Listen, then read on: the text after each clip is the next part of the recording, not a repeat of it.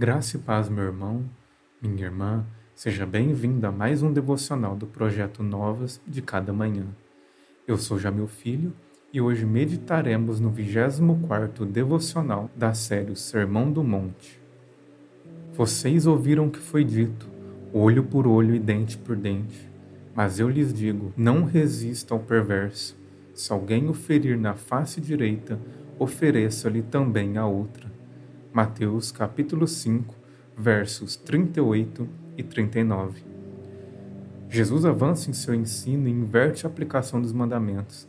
Até o momento, ele tratara apenas sobre como seus discípulos deveriam se portar diante do próximo, a fim de não pecar contra ele. Mas agora ele passa a apresentar como eles deveriam responder ao pecado sofrido. Mesmo dois mil anos depois, nossa sociedade ainda carrega o terrível desejo de morte e vingança. Ainda ouvimos os gritos olho por olho e dente por dente. O coração humano nunca será naturalmente inclinado ao perdão. Nunca estará disposto a, tal como o Cordeiro de Deus diante da morte, permanecer em silêncio frente ao mal sofrido. O Mestre deixa claro que a vingança não é um direito concedido ao discípulo não temos condições alguma de retribuir justamente o mal que sofremos. Nossa tendência sempre será exceder em nossa resposta, provocando mais dor do que a que sentimos. Se alguém o ferir na face direita, ofereça-lhe também a outra. A ordem do Mestre soa como loucura e de fato é para a mente natural. Não existe aqui uma figura de linguagem ou a possibilidade de interpretar a determinação de Cristo de outra maneira. Jesus é enfático: ofereça-lhe também a outra. Tal disposição do coração está firmada na certeza de que Deus é um justo juiz e na convicção de que, como declarou certa vez Richard Baxter, o céu pagará qualquer prejuízo que possamos sofrer para ganhá-lo. Entretanto, Cristo não se limita a ordenar que seus discípulos apresentem outra face diante da afronta. Ele vai além.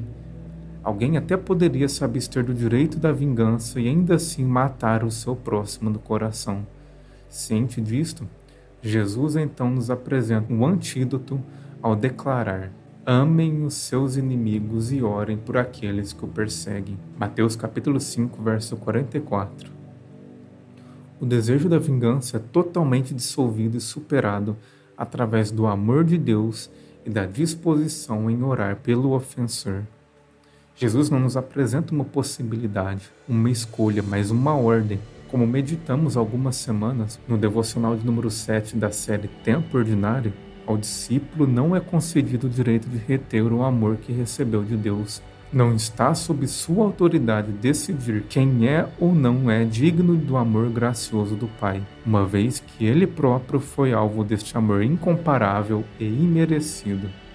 Neste processo de receber do amor de Deus e de doá-lo ao inimigo, a alma do discípulo é renovada e refrigerada pelo Espírito Santo.